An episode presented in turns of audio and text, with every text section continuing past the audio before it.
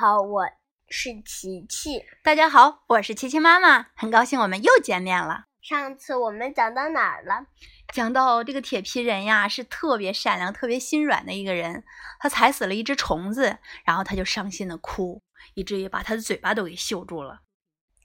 那他不是没有心吗？他怎么会心软呢？哎，这是个好问题。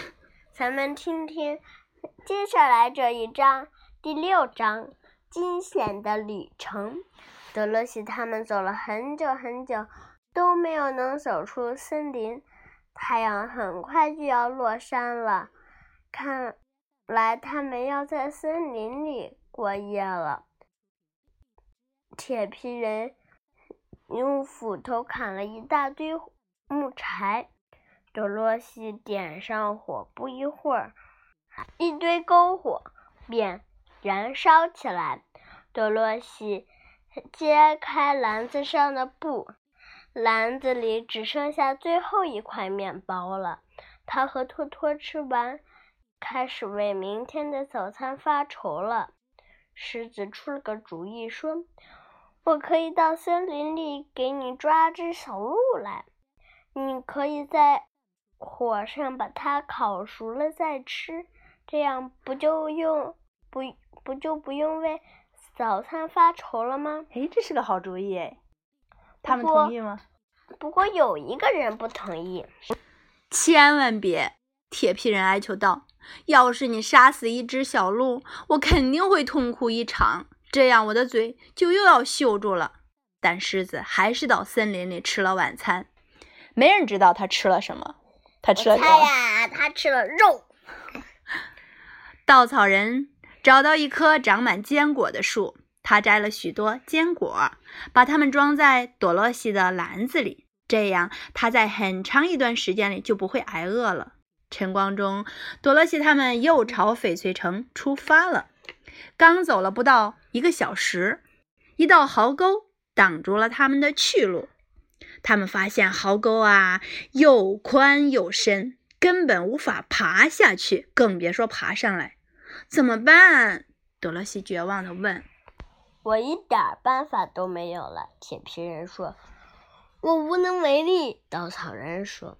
“我们既不能爬过去，又不能长翅膀飞过去呀，除非跳过去。可我们中谁有这个能耐呢？”稻草人的话提醒了狮子。他一声不响的来回踱着步子，估量着壕沟的宽度。我想，我也许能跳过去。狮子说：“好极了！”稻草人拍着巴掌：“嗯，可以，把我们一个一个的驮过去吧。”那好，我试试。狮子说：“时间上，我。”稻草人说：“我很轻，即使掉下去也不会摔成摔成粉身碎骨的。”胆小的狮子充满顾虑的说：“顾虑，顾虑的说，我自我自己也害怕摔下去。”哎，我就纳闷了，那狮子。怎么来了勇气呢？咱们接着听听。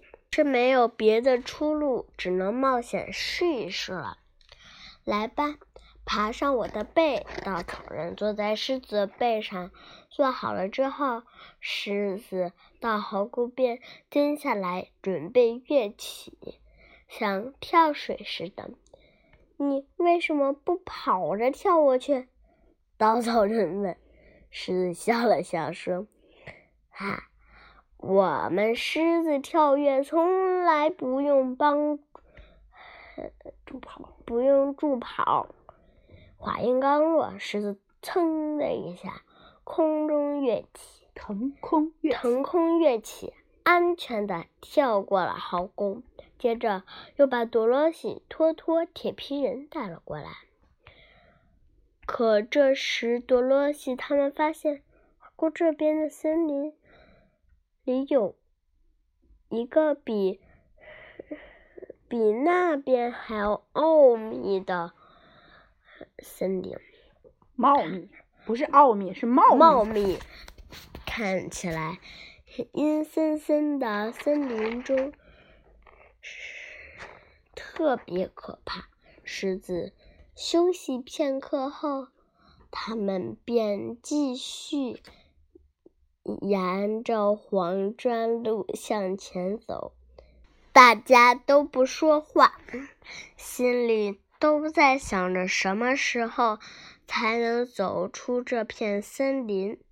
这时，从森林深处传来一阵怪叫声，令人胆战心惊。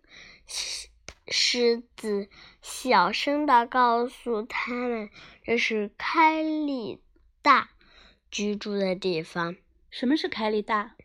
多了西问。凯利大是一种凶猛的野兽，身子长得像熊，脑袋像老虎。狮子回答道：“它的爪子又长又锋利，可以轻易的把我撕成两半儿。”正在这时，多萝西他们发现又有一道壕沟横在面前。这道沟又宽又深，狮子觉得这次是跳不过去了。于是他们坐下来商量该怎么办。稻草人望了一眼森林，马上有了主意。哎，这个稻草人怎么突然有脑子了呀？哎，是啊，他好像想了个很聪明的主意，不是没有脑子吗？于是他就说：“这回啊，铁皮人该上场了。铁皮人，快去拿你的，嗯，去拿你的斧头。”砍掉几棵大树，在横沟上，让我横在沟上，横在沟上，让我们从树干上过去。狮子夸奖夸奖稻草人，真是个好主意。谁会想到你这个脑袋壳里装的什么稻草呢？对，说稻草人没脑子，发现他是不是慢慢的？在有了脑子，对吧？铁皮人立刻动手干起来。他拿起斧子，锋利无比的斧子，不一会儿就把树砍倒了。树干不偏不偏不偏不倚，正好架在壕沟上。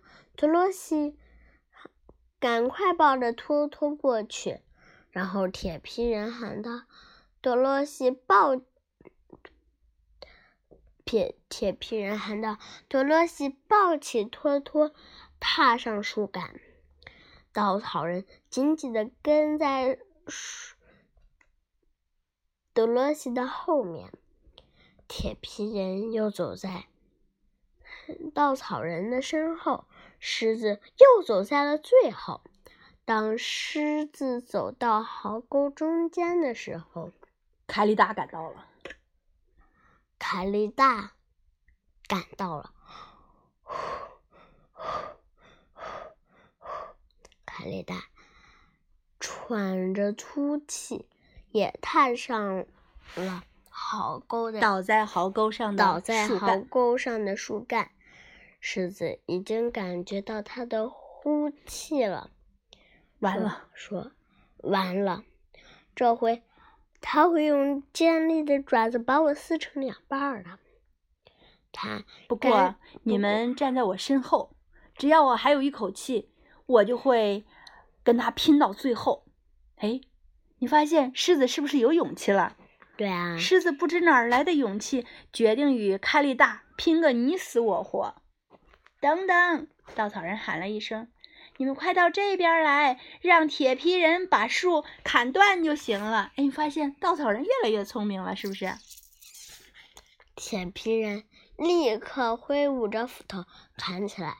不在一会儿，卡利大走到壕沟边，只听轰隆一声，大树已经断了。凯利达这回已经过不去了，他也跌入了沟底。他这次经历使大家迫切的想走出森林，他们加快了脚步。很快，多萝西就累了，只好骑在狮子背上。不过，让大家感到欣喜的是，森林的尽头似乎就在眼前了。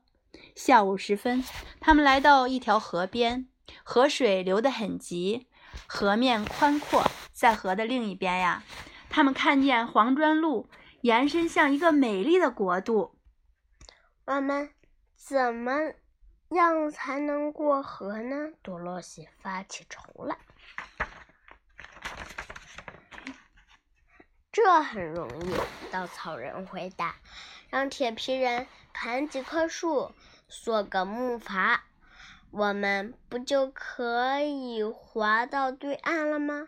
于是，铁皮人开始砍小树，做木筏。但做木筏并不是件容易的事情。当夜晚来临时，活还没干完。于是，他们又在树下找了一个舒舒适的地方躺了下来，一直睡到第二天早上。